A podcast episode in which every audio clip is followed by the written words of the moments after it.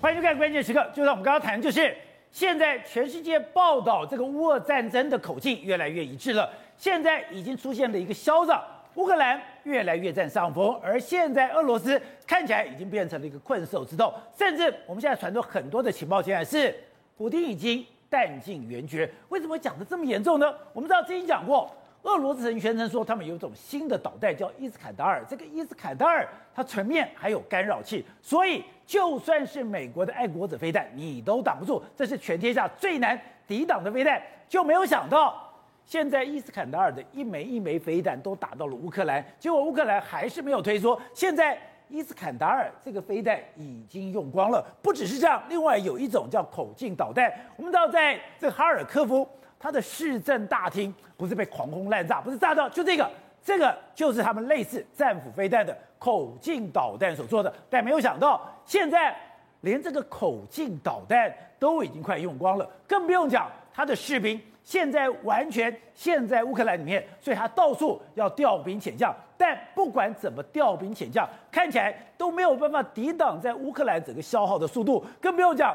乌克兰现在每天都有新的战报出来说，哎，我们现在已经可以一天，本来是讲几个个位数，后来讲十几个，现在一天可以打到十四个空中目标，还不止如此。我们讲他已经开始反攻了，现在连俄罗斯本身它的网络竟然都被匿名者攻陷进去。现在在俄罗斯，假设一百个政府单位，就有九十二个单位已经被控制，已经完全不能使用，更不用讲现在年轻人最喜欢的 TikTok，现在。本来都是俄罗斯的天下，本来在中国的主导之下，都是认为说俄罗斯一面倒的取得这个领先。可是现在连 TikTok 都被乌克兰所占领，都被乌克兰所掌握了。好，在这一段里面，航太博士傅傅老师也加入我们的讨论。傅老师你好，大家好，大家好。就整个战场的状况真的是瞬息万变。对，哎，普京本来是俄罗斯的沙皇，本来是欧洲全世界最害怕的一个男人，可他现在。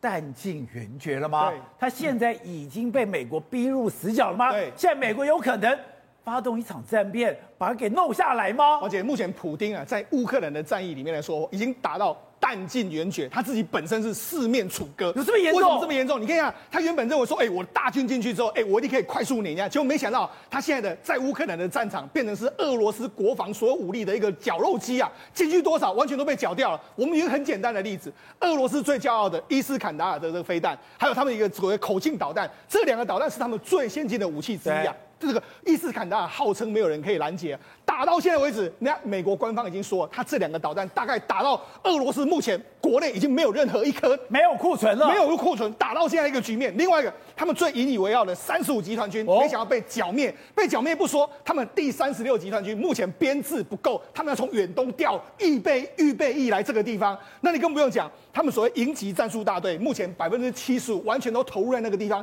有四分之一、三分之一左右遭到这个歼灭。你就知道，事实上，普丁现在在整个乌克兰战场上面打的到底有多憋屈啊！你这样，这三十五集团军，他就是在基辅的外面，对，本来是要直攻基辅的。你想想看，我要打下基辅，当然是我最精锐的部队，是，就没有想到，当现在媒体讲。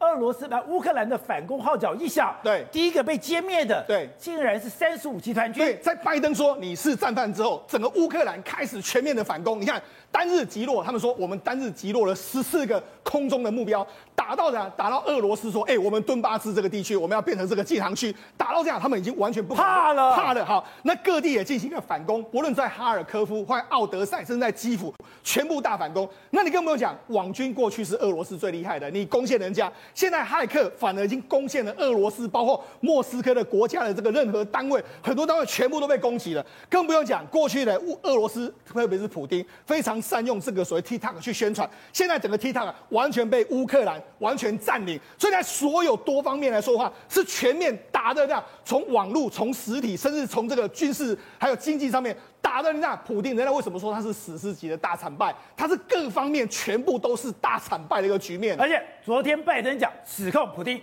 你就是一个战争罪犯。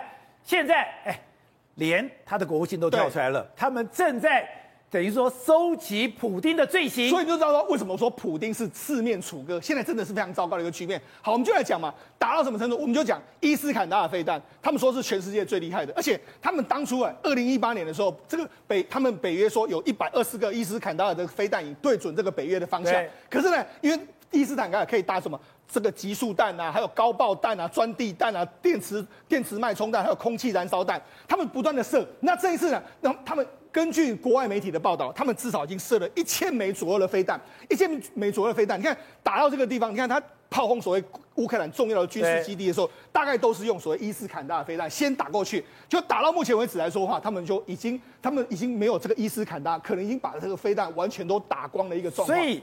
他们居然把集束弹、把高爆弹、钻地弹、电磁脉冲、空气燃烧弹，透过伊斯坎达尔都已经打过了。对，另外一个叫做代号是三 M Dash 五十四的这个口径导弹，宝杰，它其实口径它的飞弹其实是比较小，它比较特别的是说。它除了可以陆上发射之外，它可以用潜舰发射，用船舰发射，所以它其实是个多重发射，而且它的目标可以二两百二十公里以上。那我们可以要事实上它怎么发射？你看，这是一个非常明显的，这是人家从这个镜头上面哈尔科夫的市政厅拍到这个飞弹，这个飞弹你看对比一模一样，就是一模一一样。把它照近一点，对，它真的是一样，对，一模一样。它就是用这个所谓口径导弹打到这个伊斯这个哈尔科夫的市政厅，它重要目标都是用伊斯坎达尔或是用口径导弹两个去打。你看，甚至还人家拍到。它的火力很旺哎，对，没错，它在它在啥飞行在乌克兰上空的时候，你再仔细对比，这些都是一模一样的。它用什么轰炸这个基辅？基辅的目标里面很多都是用基辅、哈尔科夫这种重要目标，它全部都是用这个所谓孔径导弹去打。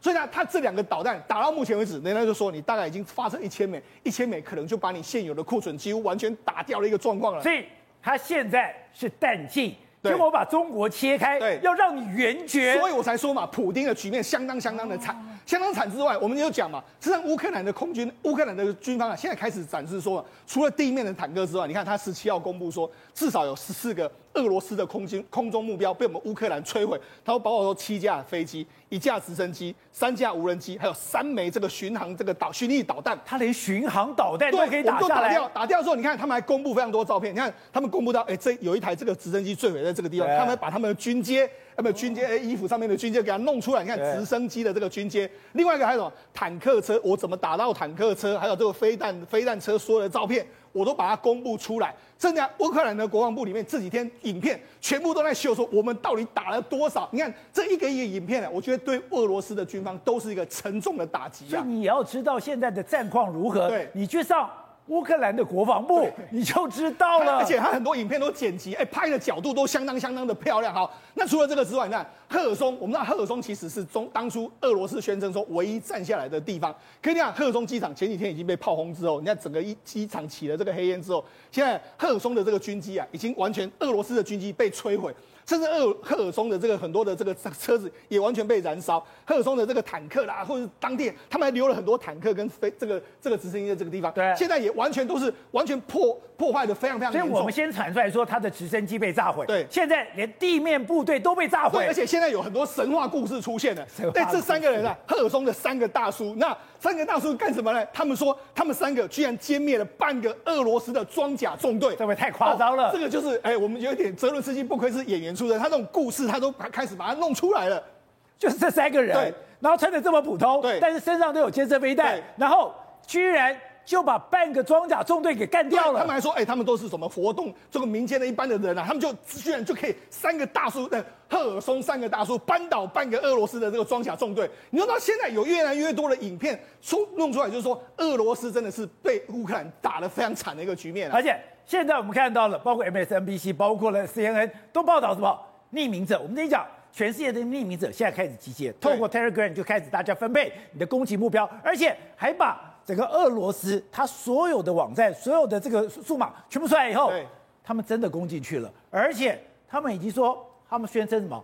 已经攻占莫斯科了。没错，实际上这个华盛顿邮报说的，他说，因为目前为止来说，俄罗斯当局被遭遭受到前所未见的攻击数量，过去是五百 GB，现在来来到一 TB，也就是说两倍到三倍左右的攻击数量，而且攻击的大部分都是锁定在俄罗斯的国家的相关的单单位、相关的这个机构，甚至那匿名者，匿名者原本就说我们要发表发布对对俄罗斯的这个宣战之后，原本有七百九十万个粉丝，就没想到入侵乌克兰，哎，入侵乌克兰之后呢，他们又多增加了五十万个粉丝进来，哦、所以这些人就完全进去完全的攻击他，他们就锁定什么俄罗斯一些高价值目标，还有记录，还有数据库，完全都进去。你说等于说在全世界有八百万个粉丝，这个匿名者在攻击俄罗斯。对，那他说什么？他们这个数据相当惊人。他说俄罗斯国防、他们军方或者是他们国家有一百个资料库左右，现在有九十二个已经都完全被这些匿名者完全攻陷了，而且攻陷了之后，你看他们就进去这个匿名者这攻陷之后，他们就是这样。普丁 stop this war，他们完全把这个所有的密码文件全全部都改成这个样子，所以也就是说，他们证明说我们已经完全占领你们俄罗斯所有相关的资料库，你就知道说现在整个这个网军上面，哎，俄罗斯当初是很厉害的哦，就没想到他们现在网军里面也被打得溃不成军的一个局面。俄罗斯面对的是一个超限战争。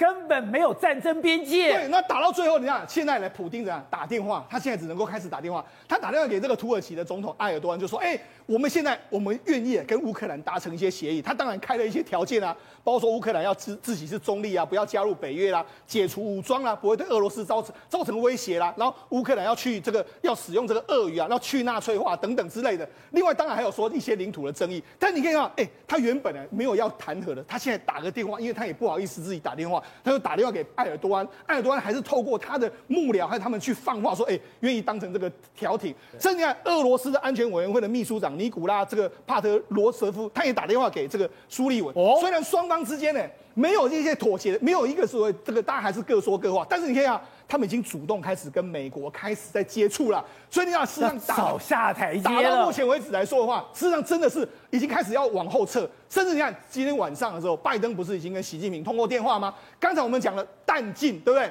援绝，这时候现在要 让你圆，切割掉你的这个援绝。好，为什么呢？因为事实上这一次的通话里面来说，习近平已经确定，就是说我们的立场是，我们是反对，我们支持乌克兰，但是我们没有反对俄罗斯。所以看起来的话，他其实并没有站在俄罗斯这一边啊。而且美国这次在会议中一定会秀出非常多我们拿的证据，我们这很多证据是你支持这个乌克兰，哎，支持俄罗斯的这个证据。要让习近平一个话一句话说你不会支持他，假设这句话习近平口中真的有这样子的一句话出来的话，那不是对普京来说完全是最后的重重的一击。所以你说。如果今天习近平这更确保他不会去支持普丁，那等于说现在拜登就可以更是无后顾之忧，可以更。全心去对付普京了，没错。你看，所以相对目前的这个局面来说，乌克兰取得俄这个国外源源不绝的支持。那另外一个，俄罗斯弹尽援绝的时候，又没有中国的支持。你就是传言说打到连口粮都没有，打到连无人机都没有的时候，想要中国的支持。如果拜登把这个最重要的管道切掉的时候，那就可以确定普京的败局是毫无疑问的一件事情。董事长，现在普丁真有那种弹尽援绝的感觉吗？你最依赖的、引以为豪的伊斯坎达尔。打光了，你现在的口径导弹三 M 的口径导弹也打光了，你弹都没有了，你怎么进行进攻？更不用讲，美国现在想尽办法把你的后援全部切断吗？对，我觉得这个后援切断是美国一直努力在做的事情。剩下最后一个国家就是中国大陆，中国大陆解决掉的话，说今天晚上，所以拜登会跟他通电，跟习近平通电话。通完电话之后，大概就大势已定了。我觉得这个情势，因为所有的文章，包括所有的这个社交媒体所传出来的讯息，看起来，包括央视都在不断的在报道乌克兰的故事。对，这个太离谱了。开始讲乌克兰，从跟三个礼拜前跟今天的情势完全大相径庭，所以看出来就是这个就是。在整整个的社会，这全世界的氛围改变，然后中国人的氛围改变，因为中国媒体是牢牢可以控制在政府手上嘛，那政府是调整了风向，那政府风向大幅度的转，已经开始做了很大的转变。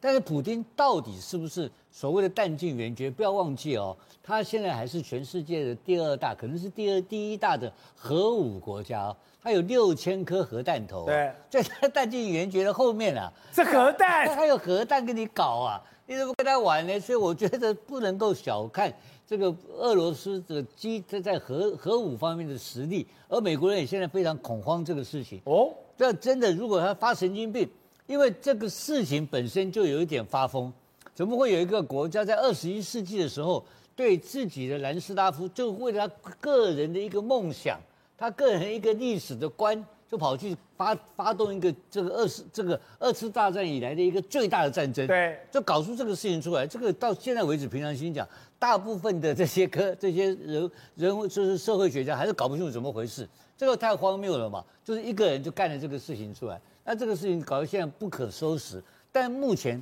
他的情况确实非常尴尬，而他想要收拾善后是事实。你看 BBC 的报道，包括他跟土耳其总理的这个沟通，对，等等。他现在的想法已经接受，愿意跟泽伦斯基碰面。对他，我要面对面，愿意面对面了。我觉得两个最后会碰面哦，因为这个事情还是他们两个要根本上解决。因为乌克兰人基本上在这个战争里面有个基础在哪里？他们跟俄罗斯是同文同种，所以他的俄罗斯的部队在其他国家打仗，在中东、在车臣，很多地方打仗都都攻无都是都是常胜将军。对，为什么到这边就打不动了？因为他们一模一样的人啊，讲的话是一样的话，然后一完全是自己人，他根本杀不下手，而且他找的是一些还有很多都是刚刚新兵营刚刚出来的，对，还叫军校生，所以他所以说这个是一个非常尴尬的一个情况。他本来认为说一去就是自然哦，就开始就是明星会站在他这一边的，结果完全是情报错误。那所以我认为现在普京的问题，但他在国内他还有相当大的民意哦，因为他这个故事。就恢复俄罗斯的荣光，伟大的荣光的大历史荣光，在俄罗斯的老一辈里面呢，得到很大的掌声，而且到今天为止，主流媒体还被他控制。对，所以他还是他的问题不是在那些反对派的人，他的问题是在主流媒体，他支持者他如何回去？他现在国内巩固领导中心，对他回去跟那些支持者碰面。走，今天泽伦斯基这很妙哦，我们看到。本来不可一世的普丁，对，现在升官大门不出二本不败，躲在自己的克里姆林宫。可是泽连斯基每天跑来跑去，他今天去见一个小女孩，我非常惊讶的是，他去见这个小女孩的时候，这个小女孩怎么讲？对，他说每个人都在 TikTok 上面支持你，所有的话题都关于你的。对，当时泽伦斯基很快很就说啊，TikTok，我们也占领了 TikTok 吗？可是如果你对 TikTok 有一点了解，TikTok 基本上还是由中国人在控制。对，当时中国透过很多影片都说，当时。俄罗斯秋风扫落叶，他这样的想法代表说，今天乌克兰人也重新回来占领了 TikTok，就代表所有的舆论战、对网络战、是社群网、社群媒体战。也都输了，没错，在 TikTok 目前呢，全世界最多人使用的这个短影音的影片影网站之一。现在过去一段时间是俄罗斯是非常重要的一个国家，但是现在呢，你看这个泽伦斯基去探访一个这个在医院里面一个病童的时候呢，受伤的病童，就病童就跟他说，哎，每个人都在 TikTok 上面支持你，所有的话题都关于你的。然后泽伦斯基就说，哎，我们占领了 TikTok 吗？没有错，因为目前为止来说的话，乌克兰这个字。在所有的这个 TikTok 上面来说，点阅率相当高。从之前的点阅率很少，到目前爆发战争之外，已经有三百亿个点阅。关于乌克兰相关的，那里面来说最红的人，当然就是泽伦斯基啊。泽伦斯基三百亿。对，帮我们看有一个七百万的点阅是这个，七百，这有七百万的点阅啊。七百万点阅是什么？就好像普丁呢，哎，在度假。那我们泽伦斯基呢，目前在前线。你看这个抖音，哎、欸，一直在那边宣传，就是这个画面，对，已经有七百万。你看，普丁在那边爽爽的，在那边打冰球啦，或者在那边钓鱼啦。你看泽伦斯基在前线巡视战场，这个已经有七百万个这个点阅率。你看，普丁还在那边吃冰淇淋，在那边很很悠闲的样子。对比这样，哎、欸，这个七百万。另外一个。他们说挺俄罗斯的几个国家，哎，把这个白俄罗斯啦、北韩啦、啊、中国啦，还有包括说像其他的国家，还有这个哈萨克，全部弄起来之后，他们支持一一一一支影片，就是这四个国家是支持俄罗斯的。那支持乌克兰的有哪些国家？这个也是弄成一个影片，弄成个影片之后，宝杰知道居然暗赞了有八八百万个次，八百万人次，你就知道事实上。现在整个大家网络上 TikTok 弥漫了一股支持这个所谓的，TikTok 是中国的，对，中国在 TikTok 有很大的影响力，对，结果习近平被人家哭瘦了，对，好，那除了这个之外，你看。包括说乌克兰被被遭了轰炸这个状况，哎，很多人很同情，所以看了这个影片的时候，真的相当相当难过。也有七百万，另外一个乌克兰军人，一个帅哥军人跟他妻子分开这个影片，也有七百五十万左右的一个点阅率，甚至不是有说，哎，俄罗斯说我们没有轰炸这个这个平民老百姓，我们只有轰炸目一一般的这个目标，这就是这个军人跟他的老婆分开的这个影片。你说这个影片？对。七百五十万个人按赞，对，因为大家看了都觉得非常的这个热泪盈眶。好，那这个很多影片都真的是这样，比如说包括说他们这个基辅市长，哎，全世界全网，他就说，哎，这个普京说他只有炸这个军事目标，他就说哪有，他就骂脏话，就骂脏话这样子，哎，他随便这样一讲话，在 TikTok 上面居然有百万点阅，哦、所以呢，现在所有支持乌克兰的点阅率都相当高，而且现在没有想到，对，现在泽伦斯基变 TikTok 最红的人了，泽伦斯基不止在 TikTok，现在全世界都非常红，难怪那小女孩讲，大家都在 TikTok 讨论你，各国都想要邀请 T 这个泽伦斯基，你看泽伦斯基的这个任何的影片，本人的话，影片任何影片，你只要出来的话。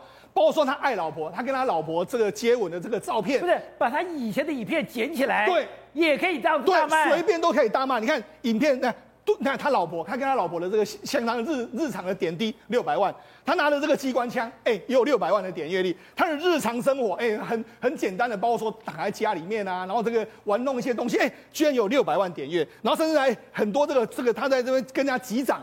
哎，你随便都是有六七百万点，你看这样子，影片有六七百万点阅，你就知道说其实他到底是多红。甚至还有一个，有一个乌克兰的少女，她这个叫托托克，她要逃离这个逃离这个这个乌克兰的时候，她就用影片拍下来。用影片拍下来之后，她整个拍的过程里面，包括说她怎么逃，然后逃到罗马尼亚这些影片的时候，宝杰你知道，她很简单的这样的影片，她其实这个影片也没有做了什么，只是忠实的记录她，她居然超过两千万的点阅。你就说，现在整个网络世界来说的话，你只要跟乌克兰相关、跟逃难相关、跟泽伦斯基相关，甚至你骂俄罗斯的，全部在抖音上面能够爆红。哎，这种你曾经讲过说，抖音对于青少年的影响非常大。对，当时美国想要透过抖，哎，我要封锁抖音都没有办法。你如果从讲，连乌克兰的小女孩，对，她都这么在乎抖音，是，这都代表。这个抖音的影响力也太可怕了吧？那说好，抖音影响力很大之外，除了这个乌克兰真的是全面在抖音占领之后，我们来看一下俄罗斯到底怎么样。过去普丁啊，他其实也是一个这个抖音上面的名人啊。你看他这个过去的一段时间来说的话，你看他的这个点阅率动辄都是你看三百万啊，这个很很容易就可以达到这样一个数字哦。就没想到你看到目前为止，他的整个点阅率完全的大滑。他以前都是 M M 的这个单位，现在都是 K 的单位，也就是说点阅率是从百万到千，对，掉了非常非常多。你都知道事实上，所以。现在这个战争的气氛，全世界的氛围也可以从这上面也可以看出来。对，也就是在前一段时间，我们刚刚讲的，你如果看到中国很多的抖音，看到了很多国家抖国际抖音，对，其实普丁是在上风的。是的，普丁在这个 TikTok 上的氛围，这个风向，对，是在俄罗斯这边的。对，可是现在。整个俄罗斯至少在这个战场上面，对，兵败如山倒。没错，也就是说，如果你对比之前跟之后来说的话，抖音呢，目前的这个所谓挺俄的这个阅读人数大幅的这个下降，对比在乌克兰在整个抖音上面大幅的成长，你就知道说，连国际舆论或者整个网络战来说啊，对俄罗斯都相当是不利啊。知道，现在对普京来讲，还有一个更恐怖是，他现在有一点那种众叛亲离的感觉，他他对他旁边的人完全的不信任。刚刚讲说，他现在吃饭。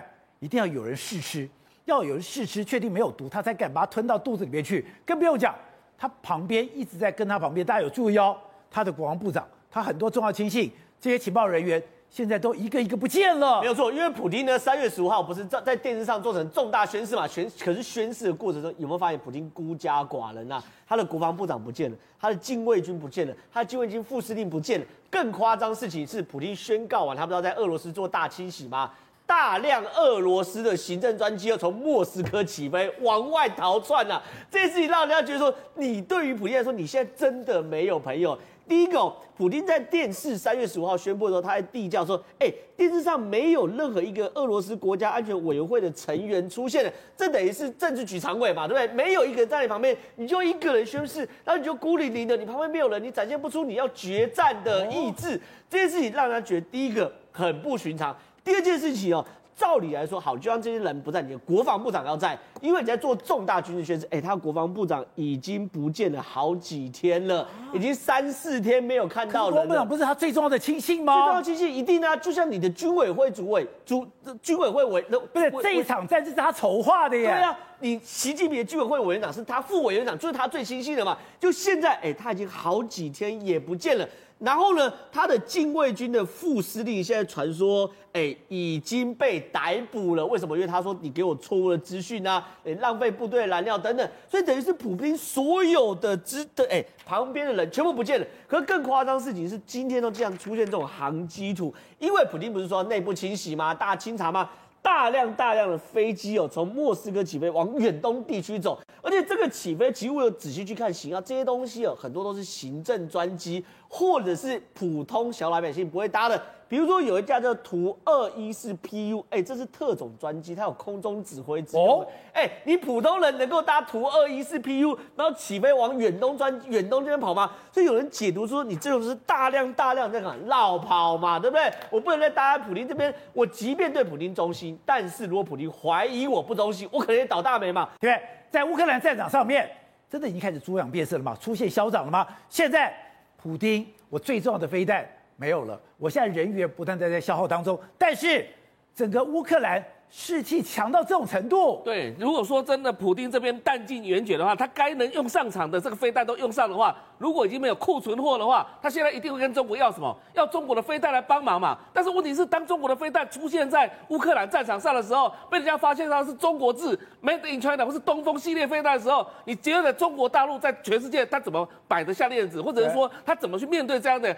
包含说他如果造成平民百姓伤亡的时候，中国是不是连带也要负起所谓的战争罪？所以。这个在习近平来讲的话，他变成说，他要一方面想要履行对普京的承诺，但是一方面呢，用西方国家一直来对他施压。而且今天中国大陆之所以能够强盛，之所以能够赚钱，不就是靠西方国家的贸易吗？如果西方国家的贸易把它断绝掉之后，他怎么办呢？所以对中国来讲的话，就是说，现在普京唯一的一条出路就是中国。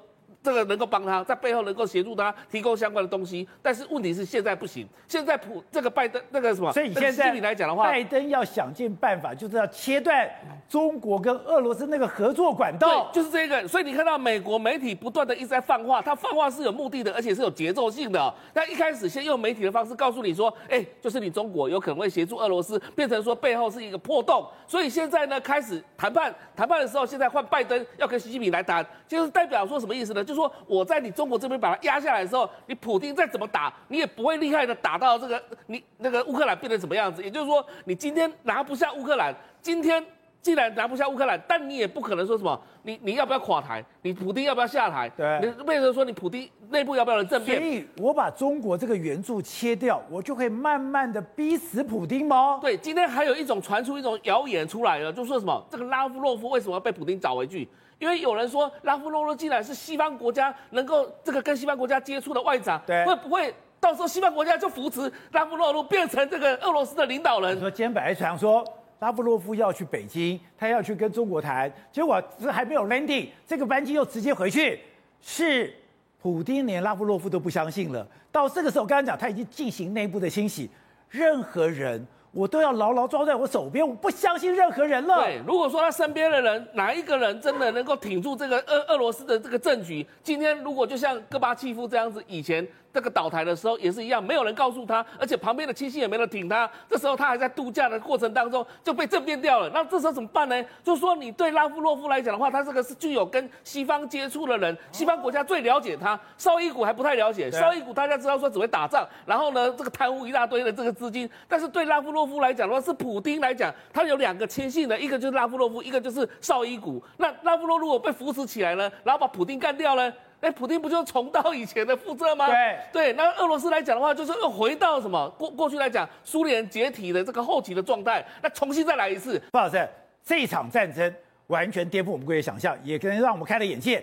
原来这个战争不是在地面打的，它是一个空中的战争，它是一个卫星的战争。刚刚讲 Starlink 进去以后，所有的通讯，你就算怎么狂轰滥炸，我的通讯可以维持。还有，我天上那只眼睛可以做最好的战场管理，可以让。俄罗斯所有的动作无所遁形。对，宝杰，我们来看看啊，我这边有一张表。哈，大家现在所看到的这张表，就是 Starlink 传到，就是追踪它在地球上空的哦，任何一个点。你们仔细看，每个点都在动，每个点都在动。等一下，这每个都是 Starlink。这每一个蓝色的代表是正常的啊，然后这个方形的它有一些损坏的，有些不作用的，但是蓝色的都是正常的。这天上已经有这么多 Starlink 了，total 了有一千五百九十四颗，但是呢，真正 operate 的操作了可以用的，只有一千三百五十颗。那每一颗所在的精度、所在的纬度，可不可以连上？什么情况？全部在里面一目了然。你看几号几号几号，清清楚楚。那这个东西呢，只要你有这个，基本上说它就是一个卫星电话。对，哎，我可以跟上面讲话，上面也可以指令下来。那等于说，假如我中华电信拿到这个东西，我就可以透过它看我 Line 啊，微信啊，通通都可以看了。啊，那表示说这个东这个荧幕是比较大一点，放给大家看。对，实际上手机上不是这样子的。但这个里面，然后包括你的气象都可以。等于说你在非洲大陆上，你在中东，你在这个说这个地方，在印度，甚至包括台湾，你看到没有？这有一个，又又有好几个点啊。然后哪个区域有哪些点？然后它的轨迹实际可以看出来，这是它的范围轨迹图。你看曲线，每一个轨迹图，每一个轨迹图，你都可以看得到。那这个变成现在时间都可以看得到。基本上来讲，它所代表的特色就是说，让你及时最多二十 millisecond delay，对，可以看到所有的资讯。啊，现在俄罗斯他要打这个乌克兰，很重要一点，所以它的误差不到一秒钟，对，可以到五百个 MIPS，呃，五百五百枚啊。那我们像我们现在最家里用的，像中华电信，这个这个下载差不多一百，上传差不多四十。那光纤的话，三百的一百五，它比光纤还快，它可以到五百。那么这个东西已经有两批运到，你看这边，它已经有两批哈，对，第一批二月二十八号运到。第二批三月十六号运到，对，就是说一个碟状天线，一个小耳朵运到了以后啊，它就可以开始运作了啊。我们可以看看它的一个轨道，你可以看到它这个几乎涵盖了所有的面。你看我们，你看这张图哈，跟这张图可以看得出来，它密密麻麻的所有点都布在这个范围。注意到它的轨道五十五度的倾角，红色跟赤道面差不多五十五度左右，对，它可以高高高，可以高到九十七度啊，然后调整它的轨道。然后高度大概五百五十公里，对啊，表示说是卫星不是很高，低轨卫星。对，你看，这就是我只要拿到这样的一个东西，我可以随时接收。所以你怎么封锁我？你怎么断我的网？你都断不了我跟外界的联系。对，所以这个东西他已经送了两批，送了多少他不肯讲。对啊，然后我是觉得他所送给他的东西，基本上一旦苏俄俄罗斯要把。乌克兰整个的通讯网打掉的时候，他就接管，而且他接管的时候速度还比原来的快。对，哎，所以在这种情况之下，乌克兰还会变成是不是一个死城，还是基本上可以跟外面联络。这就是所有资讯，它源源不断的进来，他知道什么地方有什么问题，什么地方完全基本上来讲，这个东西发挥很大的功能。而且除了刚刚讲的 Starlink 之外，它天上的卫星也全部都运作到了，而且这个运作到，他讲说是十几个、十一个。民间公司，可他现在公布的这个资料，比你之前讲的那个所有卫星，比他的军用卫星还来得更清晰耶。对，你可以看到，首先这两张哈，最基本的是 Google Map，哦，大家上 Google Map 就可以看到，但是有些地方你看不到，它可以看到了。那就是你看 Google 的精度不是很高嘛？你看看得都那么清楚。这个是俄罗斯坦克在距离乌克兰边界十一英里，哦，就是大概是东边的位置。东边正东边的位置，它的大量的武器集结，看到没有？对，大量的部队很清楚。它就是说再清楚他看不到，但是至少看到原来没有有这个相对比较一下，看得很清楚。同时你看原来没有的东西全部布满了，全部布满一个、两个、三个，表示说这个季节已经开始了。注意到宝洁，你这个时间哦，二零一八年哦，十月十一号就已经在集结了，所以表示说俄罗斯要。进攻乌克兰已经在准备好几年了，所以你现在回推在二零一八年的十月、十一月的时候，这个坦克大军已经在乌克兰边境集结了。对，你说连我们都知道啊？那老美当然知道吗？乌克兰当然知道，就是老美提供的，所以表示说这个空中、地面的作战是靠乌克兰，天上的作战是靠美国大量的资讯，然后后来发现不行了。通讯受到威胁，马上 Elon Musk 的 Starlink 开始进去，然后紧接着你看这张图，因为这个这个解析度非常高的了啊，大概是二十公分三，但是因为这个荧幕的关系哦啊，看得很清楚，这就是他们下雪边缘所有季节的，看到没有？天空，这个是二零二一年将近这个十一月、十二月，去年十一月，对对对，到二零二二年二月之间的变化，你可以看到这个全部集结的很多的，对，很多的。哦，你可以说坦克还是什么东西？而且你在七七道说你是什么样的坦克，你什么样的类型，我都知道。你看这个卡车，一个一个卡车，现在是给你，而且还有覆盖雪。对，而且你基本上从这个上面，我们可以看到，从这张就更清楚。这个呢是在它的边缘上看到了，你可以看到这个地方的卡车布满，卡车布满，这个地方也是啊，雪地上原来都没有的，全部都是车子啊，而且这个都是在二月份，二月份拍到的。高解析度的 Max M A X 一样这个卫星公司的宝剑，你刚刚说的十家之一的卫星公司，它的卫星差不多四百四十五公里，而且这个卫星很有意思，它一天可以经相同的地方经过四十次，一天呢，一天四十，一天就是说我同一个位置我可以看四十次，你到底经没有调动？哎。有点像间谍卫星，但是因为它解析度公布的状况，它目前看到的解析度大概在十公分以上，因为十公分以下算是间谍卫星，而且这是军事研判，它不会公布，它不会公布。现在它给你看到了，都是基本的这些，你看全部停满了车子，这是二月份的，表示说从二零一八年到二月份截止，大量的机捷已经在准备好啊，但是一进来，所以他知道，你看看这种东西装甲，对不对？哎，直升机全部武器都准备好，再加上通讯，就是等着你来啊！而且宝鸡很重要一点，当年哈，等我研究历史的，当年成吉思汗打进莫斯科一方面，乌克兰他没打下来，基辅没打下来，他只打下了俄罗斯，他没有打进乌克兰，所以表示说乌克兰的强悍性更难打。所以从历史来看，所以乌克兰。赢的机会是很大的。